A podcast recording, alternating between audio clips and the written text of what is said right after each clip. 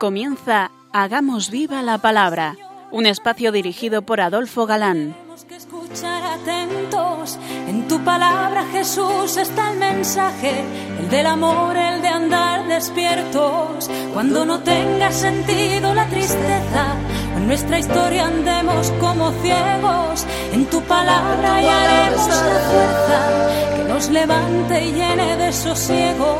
Ojalá comprendamos tu palabra. Ojalá practiquemos tu palabra. Ojalá nos envuelva tu palabra. Ojalá nos transforme tu palabra.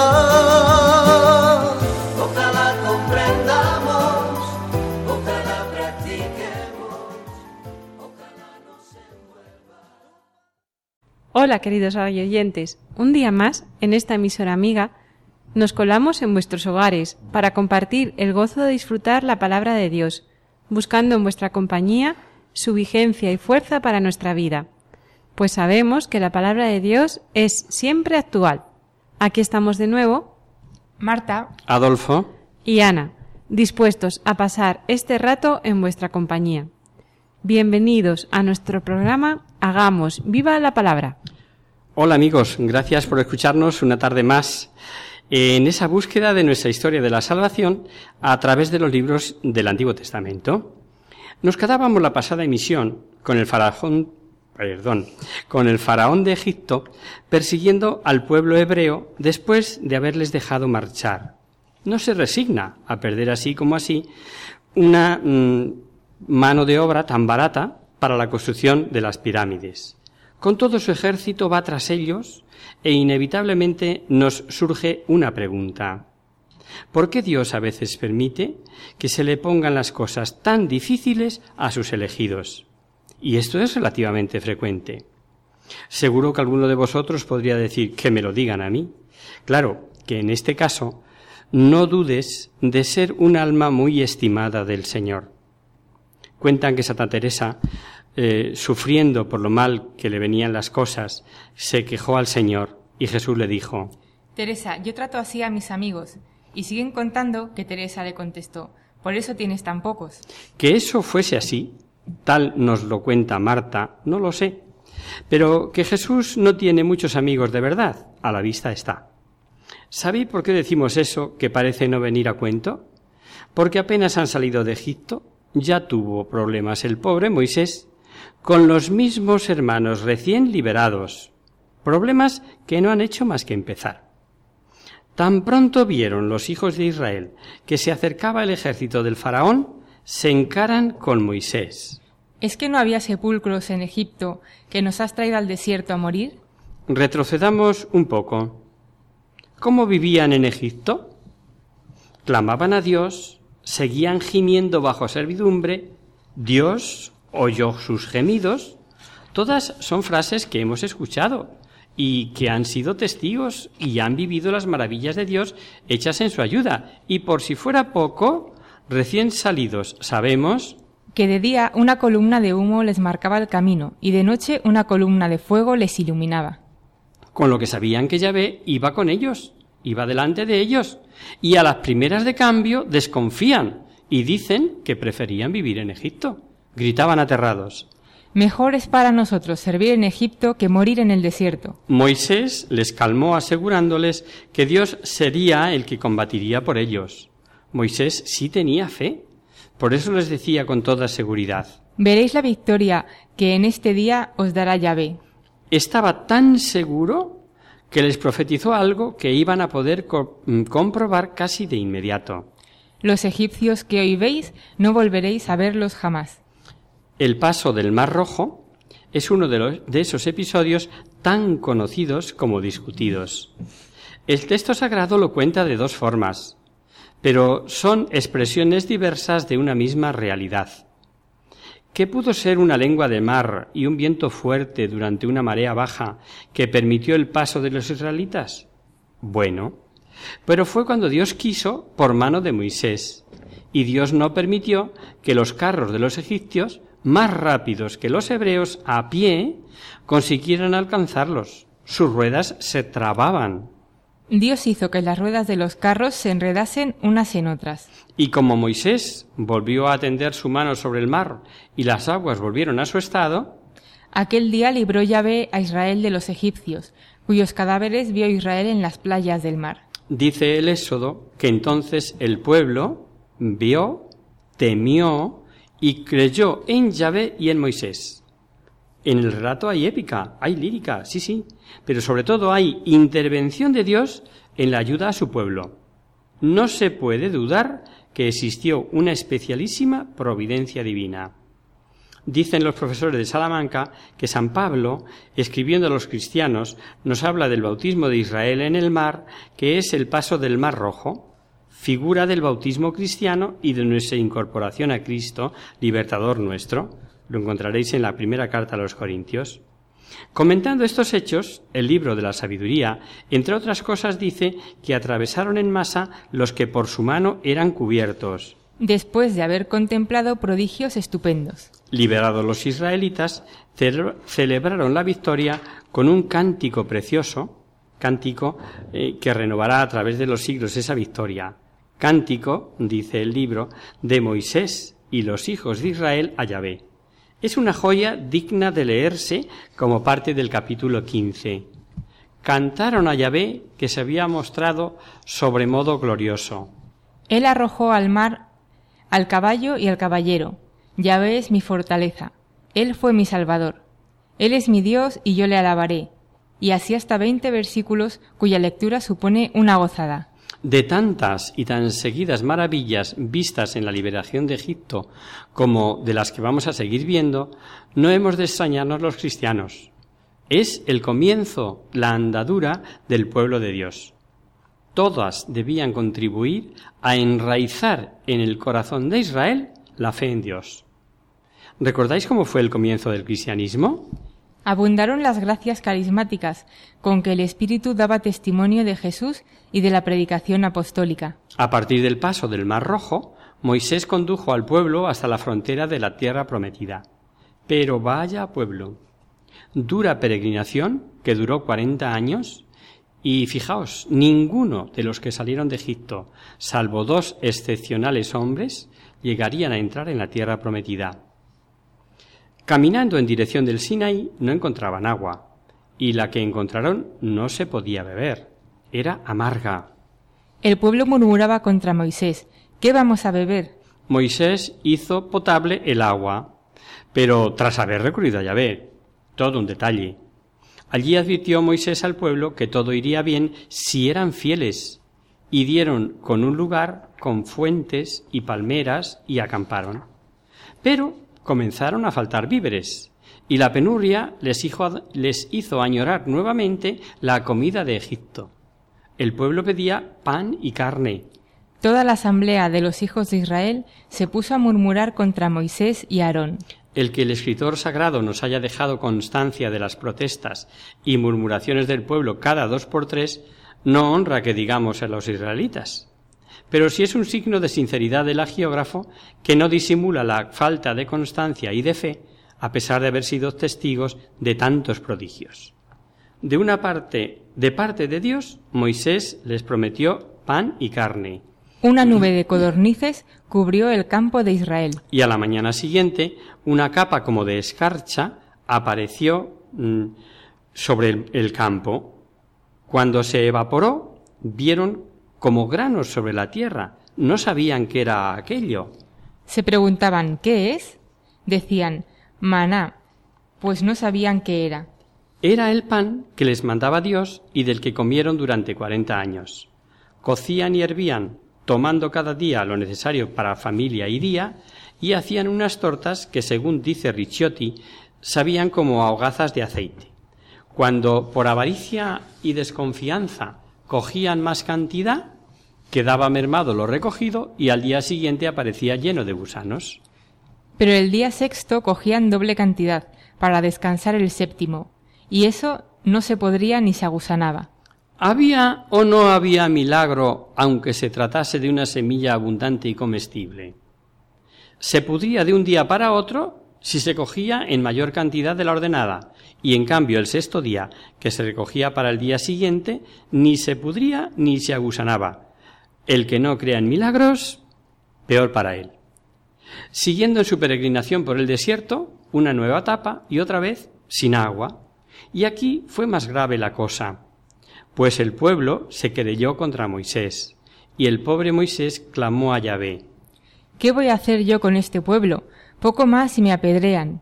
Fue toda una tentación, toda una contestación contra Yahvé. Moisés hirió con su callado la roca, según le había ordenado Dios, y brotó agua de la roca. Para este milagro, milagro, Dios había ordenado a Moisés que estuvieran como testigos los ancianos de Israel. Y dio a este lugar el nombre de Masá y Meribá, por la querella, porque habían tentado a Yahvé. Como dice el texto, dudaban de que Yahvé estuviera con ellos, después de tanto milagro. Y esto ocurrió en Horeb, posible sinónimo de Sinaí. La Biblia nos da el sitio con el nombre de Rafidín, y allí fue donde el pueblo tuvo que defenderse con armas contra los amalecitas dispuestos a saquear a los hebreos. Este hecho nos da una lección de tal valor que es una de las pocas veces que Dios ordenó que constase por escrito. Yahvé dijo a Moisés, pon esto por escrito para recuerdo. Pues ¿qué pasó allí para que siglo tras siglo Dios haya querido que sigamos con ese recuerdo? Los israelitas no sabían combatir con armas. Tenían posiblemente armas de las recogidas a los egipcios, pero Moisés sabía de armas más, más eficaces, que es estar con Dios, que es creer en la misión, en la misión que Dios le encomendó. ¿Qué importa si los enemigos son más poderosos, experimentados y astutos? Y seguros de la ayuda divina, ordenó a Josué, que era un buen estratega, se encargase del combate. Yo estaré sobre el vértice de la colina, con el callado de Dios en la mano. Y así, mientras uno se defendía con armas, el otro, con las manos en posición de oración, estaba con Dios. Ah, si nuestra confianza fuera tan total que repitiéramos aquello de Dios y yo contra otros dos. o en un lenguaje más actual. Cristo y yo mayoría absoluta. Y ocurrió lo que tenía que ocurrir. Josué era buen estratega y valiente, pero contra aquellos experimentados bandidos lo tenía difícil. Necesitaba la ayuda divina. Y por la forma en que ocurrió, Dios se preocupó de que de eso no hubiera duda. Mientras Moisés tenía alzada la mano, llevaba a Israel la ventaja, y cuando la bajaba prevalecía Amalek. Y como de la oración de Moisés dependía la victoria y la postura era para cansarse, aunque le pusieron una piedra para que estuviese sentado, las manos cedían, se bajaban de cansancio. Aarón y Hur sostenían sus manos, y así no se le cansaron. Y Josué derrotó a Amalek al filo de la espada. Y Dios quiso que quedase por escrito. ¿Os habéis enterado, queridos amigos? Acción y oración. Cada cual en la misión que Dios le encomienda, con permiso de Pemán por el arreglito. No hay virtud más eminente que el hacer sencillamente lo que Dios nos mande hacer. Hay un detalle mm, que no podemos dejar pasar. Al dejar, eh, al ordenar ponerlo por escrito, dice que debe quedar en los oídos de Josué. Los exegetas nos dicen que con ello se prescribe la transmisión oral del suceso. Así Ricciotti y los profesores de Salamanca, al comentar este versículo que debe quedar en los oídos de Josué, dicen Alusión a la tradición oral tan importante en la historia de Israel. Habían pasado tres meses cuando llegaron al Sinaí. Y a partir de lo que allí sucedió, el Sinaí quedará en la Biblia como rodeado de santidad. No antes, como advierte Lagrange, toda la historia anterior es, según los exegetas, como un prenuncio y preparación. Los profesores de Salamanca dicen, Estos capítulos son los más importantes del Antiguo Testamento. Moisés ordenó una preparación de tres días y por mandato divino prohibió que nadie subiera a la montaña. Guardaos de subir vosotros a la montaña y de tocar el límite, porque quien tocare la montaña morirá. El cuadro era impresionante. El monte Sinaí era todo humo, dice el Éxodo, que Yahvé había descendido en fuego. El monte temblaba, truenos, relámpagos, un fuerte sonido de trompetas. Moisés hablaba y Yahvé le respondía mediante el trueno. Una imagen que representa la majestad inaccesible de Dios. Dios se irá revelando poco a poco a su pueblo. Lo irá haciendo a medida en que los hombres sean capaces de asimilar la revelación. En aquel momento era preciso impresionar a aquellas gentes sencillas y presentar al Dios de sus padres, al Dios verdadero con toda su majestad y poder, como único Señor de las fuerzas de la naturaleza. Esa es la gran teofanía del Sinaí. Vamos a hacer ahora un pequeño descanso en la palabra, si os parece.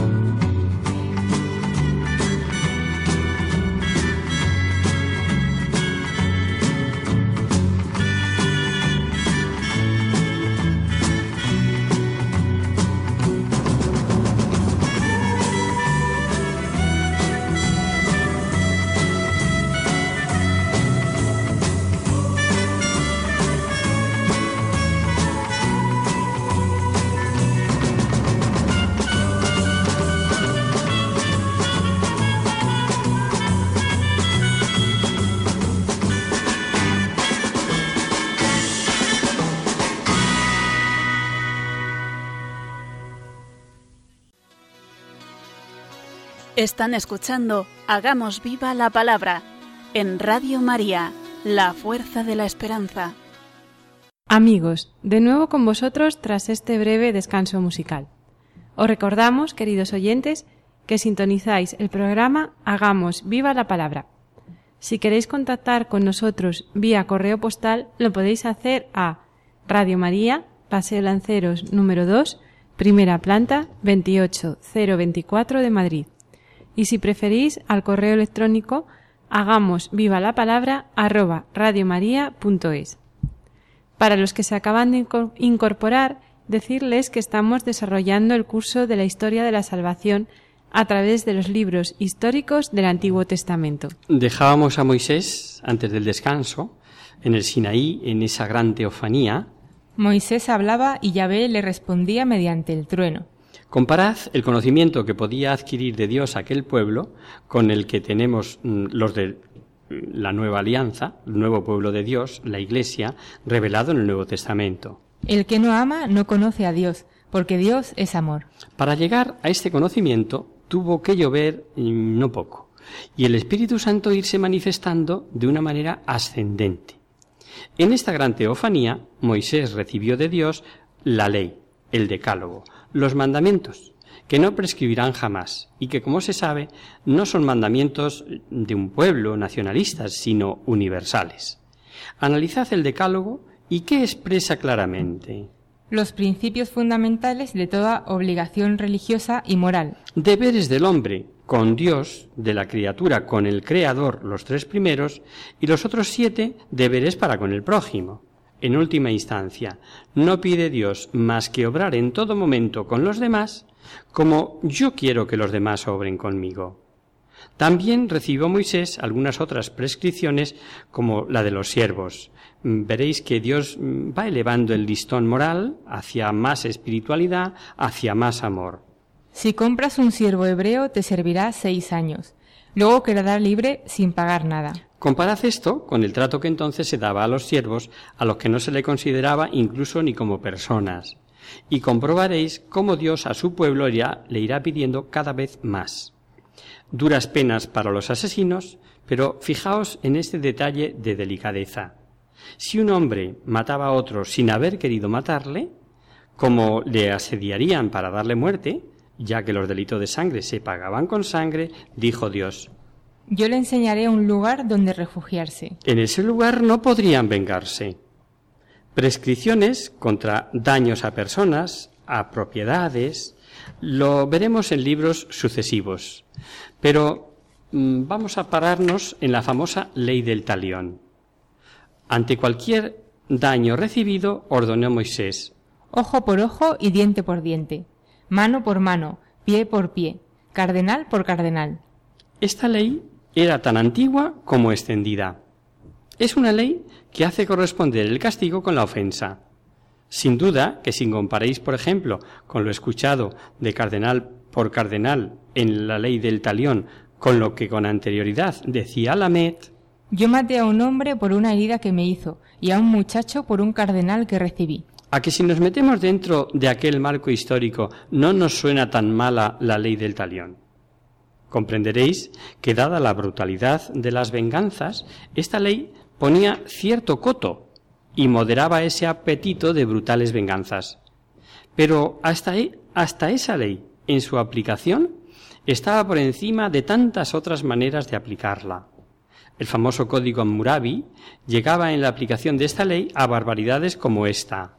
Si una casa se cae y muere la hija del propietario, debe morir la hija del arquitecto constructor. Y eso del, del famoso Hammurabi del siglo XVIII antes de, eh, de Cristo, que dijo, Consiguió restaurar el derecho de su país. o sea, siendo un buen legislador, tenía esta barbaridad en la aplicación de la ley del talión.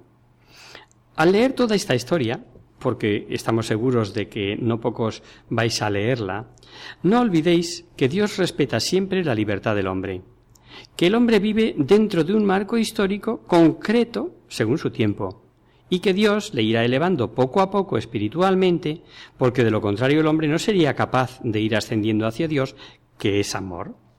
Así que de aquellos preceptos que daba Moisés a la ley del amor que Jesús nos enseñó, Amad a vuestros enemigos, haced bien a los que os aborrecen, bendecid a los que os maldicen, orad por, lo que os- por los que os calumnian. Pues anda, que no hubo largo trecho entre una cita y otra. En el Sinaí hubo una serie de acontecimientos sucesivos ante los que el lector puede verse en la dificultad de coordinarlos. En síntesis, vamos a enumerarlos mm, para facilitaros cómo se desarrollaron con toda probabilidad. 1.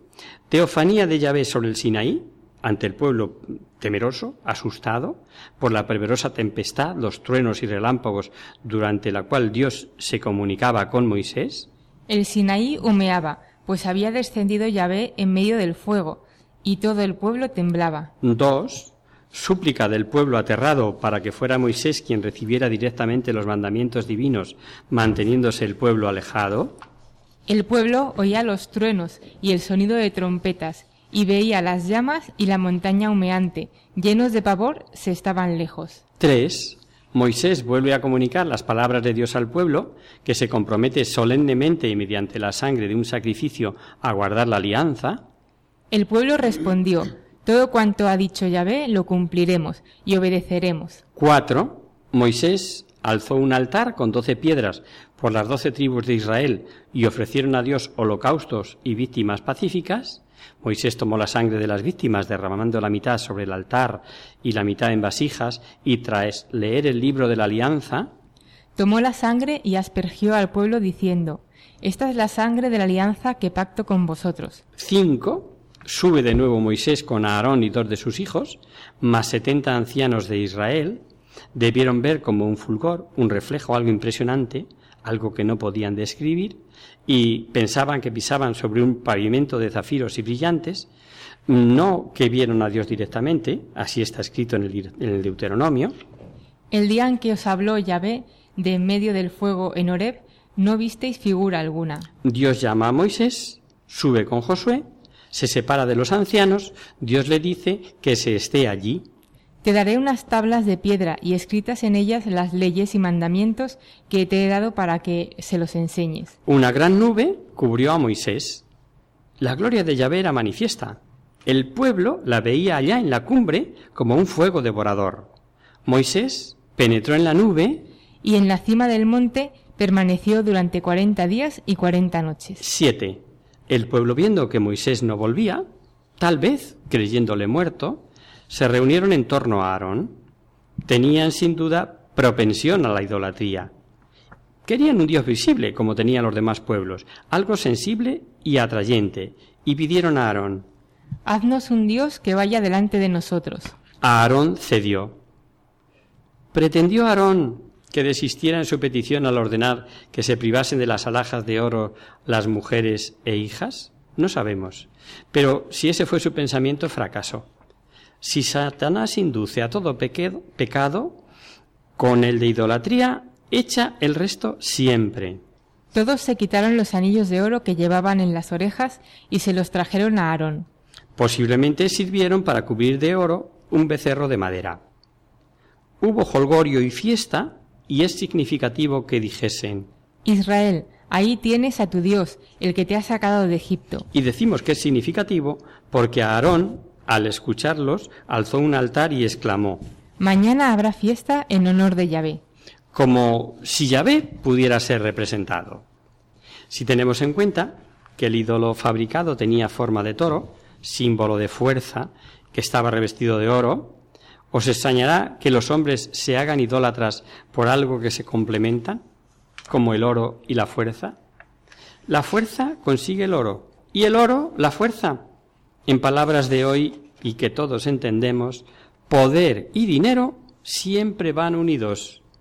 Si os dais cuenta, se busca el poder porque con él va la riqueza y viceversa. Es decir, gracias al dinero se consiguen puestos de poder que generan más dinero, más riquezas.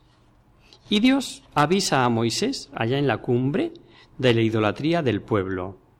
Le tachó de ser pueblo de dura cerviz y propone a Moisés dejar que se consuman y hacer con Moisés un pueblo nuevo, una gran nación. Y hete aquí una gran intercesión de Moisés que entusiasma a cualquiera que la medite. Moisés es su intercesor. Y poned atención de cómo avisa Dios a Moisés. Ve, baja, que tu pueblo, el que tú has sacado de Egipto, ha prevaricado. ¿A que os habéis dado cuenta? Dios le dice tu pueblo, así como diciendo que al romper la alianza dejaba de ser su pueblo. O tal vez Dios quiso excitar a Moisés para que intercediese. Lo que es claro es que Moisés es mediador y no es posible el castigo sin el consentimiento del mediador. Qué detalle, queridos amigos, de la misericordia de Dios.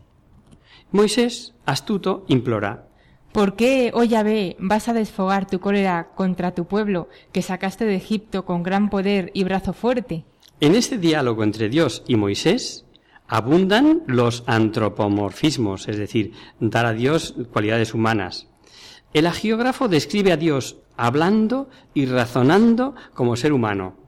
Condesciende Dios a ello para ser mejor entendido. Por supuesto que Dios ni se encoleriza, ni se arrepiente. Son fórmulas antropomórficas de las que encontramos muchas en la Biblia. Si habla de arrepentirse y vemos que a efecto externo obra como si se arrepintiese, hay que tener en cuenta que todo entra a formar parte de los planes divinos. Muy interesante reparar en que Moisés no apela a la justicia, sino a la misericordia de Yahvé. Apaga tu cólera, perdona la iniquidad de tu pueblo. Acuérdate de Abraham, Isaac y Jacob. Ah, pero cuando llega al campamento y ve que el pueblo grita y danza, y danza, perdón, en torno a un becerro de oro, tiró las tablas y las rompió al pie de la montaña. La ira de Moisés revela su celo por la gloria de Dios. Más que extrañarnos, debe admirarnos del celo que sentía por la gloria de Dios, y eso que es la, la mismísima Biblia la que nos dice de Moisés era el hombre más manso de cuantos hubiese sobre la faz de la tierra. Llegaremos a esta cita que está en el libro de los números. Ante tal actitud del pueblo, Moisés, ayudado por los levitas, diezmó al pueblo. Otro pasaje más que obliga a meternos dentro del marco histórico de entonces. Pero el mismo Moisés intercede de nuevo. Comienza con reconocer a Dios el gran pecado cometido por el pueblo y le dice, Perdónale su pecado y bórrame de tu libro. Finalmente, en una tercera subida al monte, Moisés, por orden de Dios, llevó dos tablas como las primeras. Yahvé dijo a Moisés, Haz dos tablas de piedra como las primeras, y escribiré en ellas lo que tenían las que rompiste. Moisés bajó del monte con el rostro desplandeciente, tenía que ser impresionante, porque impresionaba a todos. Al ver cómo resplandecía la faz de Moisés, tuvieron miedo de acercarse a él. Moisés tenía que cubrirse el rostro cada vez que salía de hablar con Dios y les comunicaba lo que Dios ordenaba. El pueblo saldrá del Sinaí camino de la tierra prometida. Vaya contando con toda una legislación israelita que contiene entremezcladas y combinadas con las prescripciones sociales muchísimas prescripciones religiosas. Importante, por ejemplo, la construcción de todo un santuario portátil. El arca de la alianza, la mesa de la proposición y el candelabro de los siete brazos. En el arca colocaron en principio las tablas de la ley.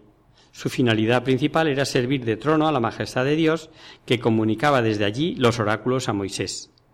El arca tenía como ornato, y ordenado por Dios, dos querubines de oro, uno a cada lado. Todo estaba dentro de una gran tienda, y dentro es donde Moisés escuchaba a Dios. Con el nuevo santuario portátil podemos decir que comenzó el camino hacia la tierra prometida. Dios eligió a Aarón y a sus hijos como sacerdotes a los que hubo dotar de ropas y ornamentos sacerdotales tales como pectoral, efod, sobretúnicas, tiara y ceñidor. Hay un detalle muy interesante. Cuando Dios mandó que los sacerdotes contaran con tales ropas, les da la razón. Harás para Aarón vestiduras sagradas, para gloria y ornamento, como sacerdote mío. Como sacerdote mío. ¿O es que pensáis que los sacerdotes usan ropas propias del y para el culto por capricho? Como no somos curas, no podemos hablar con conocimiento de causa, pero nos imaginamos en tiempo de, de calor que de agradable nada de nada. Por supuesto que los sacerdotes fueron ungidos. Ordenó Dios a Moisés que vistiera la túnica a Aarón el efod y el pectoral, y le ordenó poner sobre su cabeza la tiara y le dijo, Toma el óleo de unciones, derrámalo sobre la cabeza y úngelo. Después fueron ungidos los hijos de Aarón, que quedaron convertidos en sacerdotes al servicio del culto, sacerdocio que irá pasando a sus descendientes. Esta unción los ungirá sacerdotes perpetuamente entre sus descendientes. De paso, aprovechamos para recordar que en la nueva y eterna alianza los sacerdotes son igualmente a perpetuidad. Imprime carácter la ordenación sacerdotal. ¿Sabéis lo que esto quiere decir? Vamos, que un cura es cura para siempre, eternamente. Cura, aunque esté separado de su ministerio, cura en el cielo y cura en el infierno si se condena. El final de este libro, que conocemos como el del Éxodo, nos dice que acabada por Moisés la obra encomendada, la nube cubrió el tabernáculo de la reunión y la gloria de Yahvé llenaba el habitáculo. Iniciada la marcha, La nube se posaba durante el día sobre el tabernáculo y durante la noche la nube se hacía ígnea a vista a todos los hijos de Israel. ¿Cómo les ayudaba el Señor?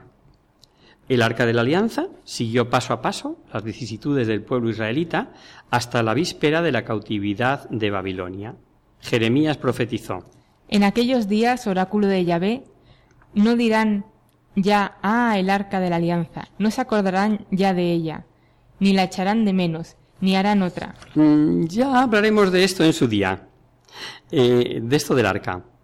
A través de las páginas del Éxodo hemos visto que Dios es único, personal, que interviene en la historia. Señor del mundo y pueblos, omnipotente y providente. Que pacta, que hace alianzas con los hombres, que respeta la libertad del hombre, y si es fiel, le ayuda, y si el hombre se separa de él, sufre, sufre las consecuencias de despreciar su ayuda. Que entrega un, un decálogo de conducta. Que tendrá vigencia siempre y unido a él una serie de leyes sociales que, de ser aplicadas hoy, no habría lo que se denominan problemas sociales. Pues están presentes siempre los derechos del prójimo. Que Dios eligió a un pueblo para irse revelando, perdón, elevando, pero todo apuntando a la ejecución del plan redentor del género humano. Descubrir esto es el objeto de nuestro curso, como sabéis. Todo apunta al Nuevo Testamento, todo apunta al cumplimiento del protoevangelio, de donde hemos partido, recordaréis. oigamos a San Agustín. El Nuevo Testamento está oculto en el Antiguo. Tres paralelismos nada más. Testamento del Sinaí. Tipo del Nuevo Testamento. Mediador Moisés. Tipo de Cristo. Sacrificio de la Pascua. Tipo del sacrificio del Calvario. Seguiremos aquí. Si os parece, lo dejamos aquí y en este punto continuaremos el próximo programa.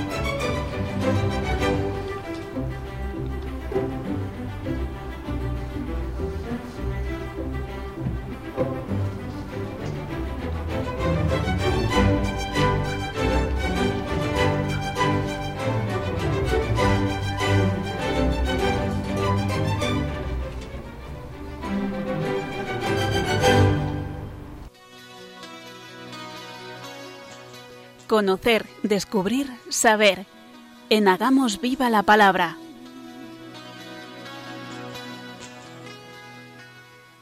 Comenzamos nuestro espacio de conocer, descubrir, saber. Espacio, como sabéis, destinado a vuestras consultas, aclaraciones o sugerencias. En la última emisión respondíamos a Mari Carmen, que nos planteaba desde Fuengirola cuestiones relativas a la educación de sus nietos y referido a los valores que terminaba diciendo yo les digo que cuando yo estudiaba eso eran virtudes o frutos del Espíritu Santo. ¿Es que lo que antes eran virtudes ahora se les llama valores o son cosas diferentes? Os agradecería mucho que me lo aclararéis. Un abrazo, Mari Carmen.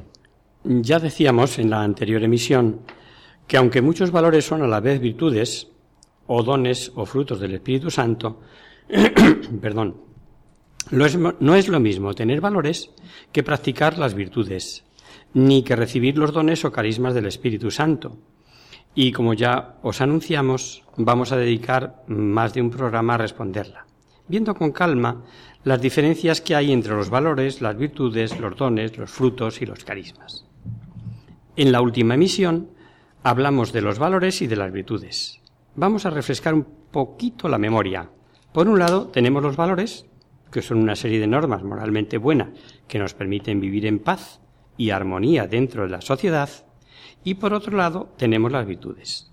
Muchos valores son a la vez virtudes, pero si se trata de virtudes son más elevadas, ya que éstas guían nuestra conducta según la razón y la fe.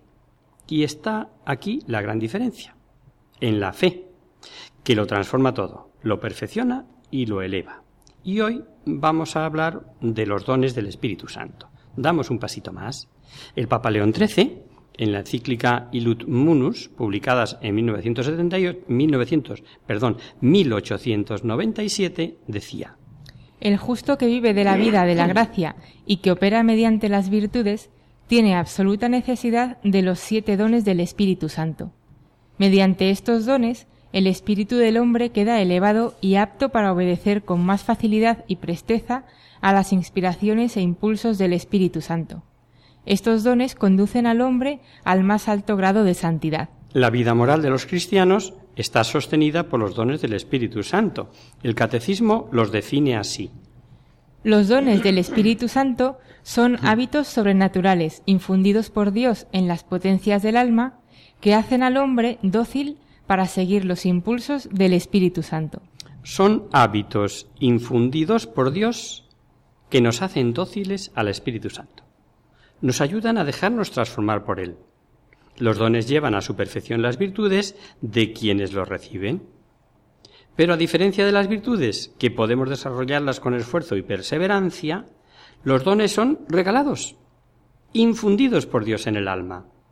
Pertenecen en plenitud a Cristo aunque todas las almas en gracia los posean en algún grado.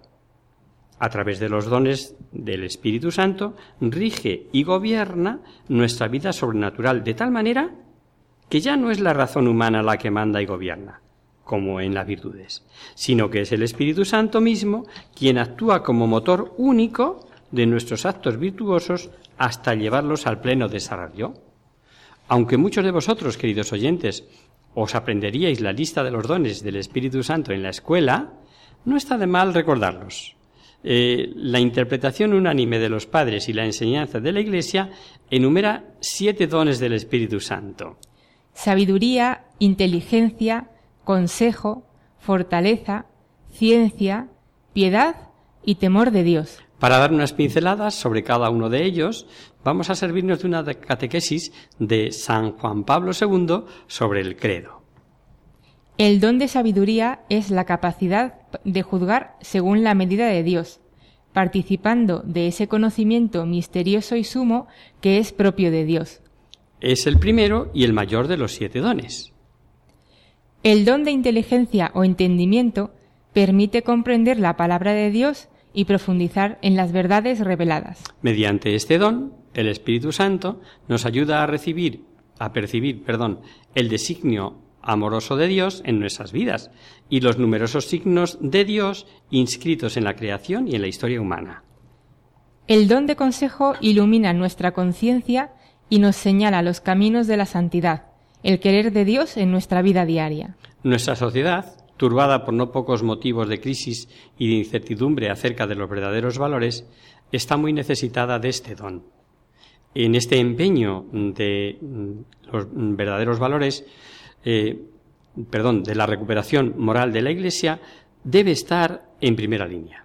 El Espíritu de Dios sale al encuentro, mediante este don de consejo, con el cual enriquece y perfecciona la virtud de la prudencia y guía el alma, por decirlo de alguna manera, desde dentro, el don de fortaleza permite enfrentarse a las pruebas y a la adversidad con valentía, firmeza, constancia y serenidad. Es una de las cuatro virtudes cardinales sobre las que se apoya la vida moral y a la vez es también uno de los siete dones del Espíritu Santo. Y antes de seguir, vamos a recordar la diferencia entre virtud y don para no liarnos. La virtud guía nuestra conducta hacia el bien, según la razón y la fe. El don es el impulso sobrenatural que da fuerza y sostiene a la virtud. San Juan Pablo II reflexionaba en esta catequesis acerca de la fortaleza diciendo que esta virtud encuentra poco espacio en nuestra sociedad en la que está difundida la práctica tanto del ceder y del acomodarse como la del atropello y la dureza. La timidez, la timidez y la agresividad son dos formas de falta de fortaleza que a menudo se encuentran en el comportamiento humano.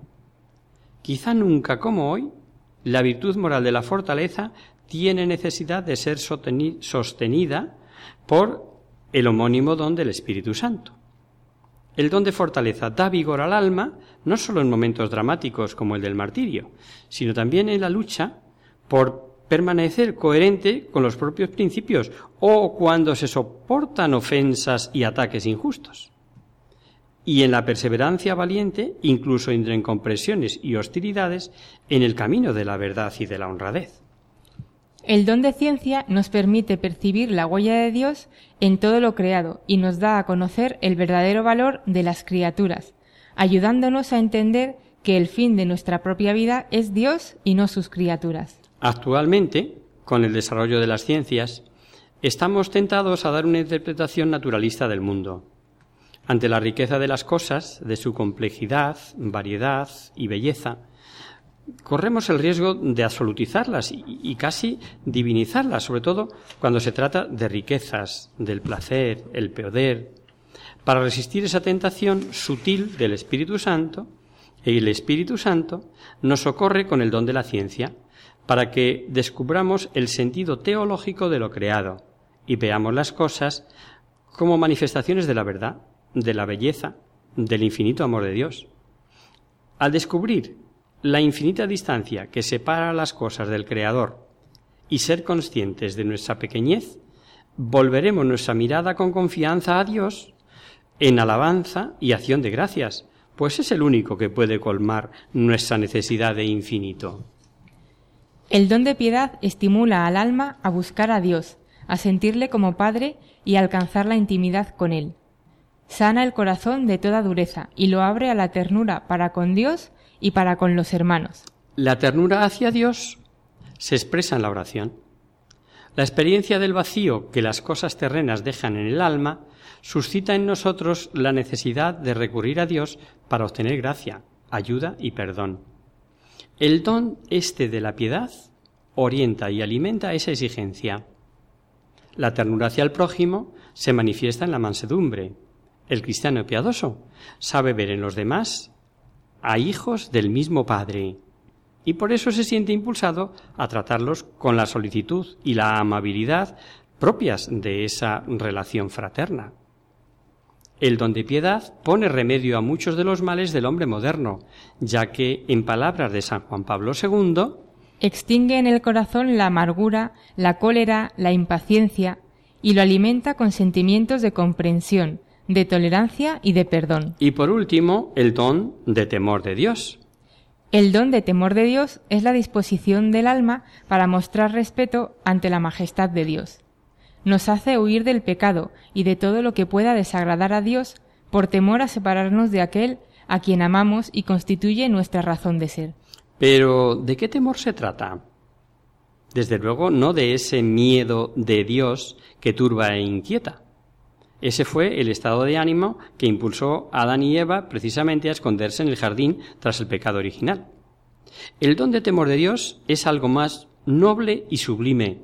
Es el sentimiento sincero y frémulo frente a la tremenda majestad de Dios, siendo conscientes de nuestras culpas y del castigo divino, pero dentro de la fe en la misericordia divina y con la certeza de que Dios quiere la salvación eterna para todos.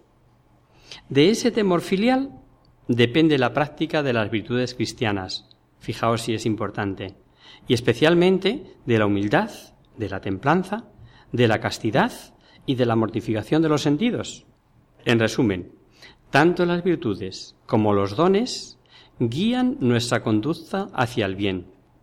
Pero los dones trascienden la esfera de las virtudes y las llevan a su máxima perfección. Las virtudes las podemos poner en práctica cuando queramos, mientras que los dones solo actúan cuando el Espíritu Santo los mueve y confieren al alma la facilidad de dejarse mover. Por nuestra parte, solo tenemos que disponernos a ello controlando las pasiones y los efectos desordenados, las distracciones, etc. ¿Y quién vivió plena del Espíritu Santo y es el mejor ejemplo a seguir? Nuestra Madre la Virgen. Desde Radio María os animamos a ser fieles reflejos de ella. Y hasta aquí, queridos oyentes, el programa de hoy. Os dejamos con nuestra sintonía y os recordamos que si queréis dirigiros al programa para cualquier duda, aclaración o sugerencia, participando en el espacio de conocer, descubrir, saber, estamos a vuestra total disposición y encantados de atenderos en la siguiente dirección. Radio María, Paseo Lanceros número 2, primera planta 28024 de Madrid. El próximo miércoles, como sabéis, está el programa del Padre Jesús Silva que alterna con nosotros. Tus palabras, Señor, son espíritu y vida. Por tanto, nosotros nos encontraremos de nuevo dentro de quince días, si Dios quiere. Con un programa en el que seguiremos analizando las andanzas del pueblo de Israel a través del desierto, encabezados por Moisés, que es el mediador con Dios por antonomasia. Hasta el próximo día, amigos. Hasta el próximo día. Hasta dentro de quince días.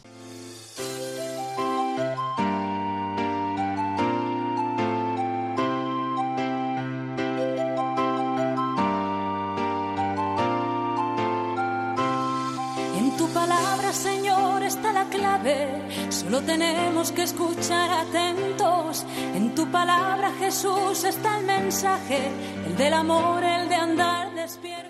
Así concluye Hagamos viva la palabra con Adolfo Galán. Como ciegos, en tu palabra y haremos la fuerza que nos levante y llene de sosiego. Ojalá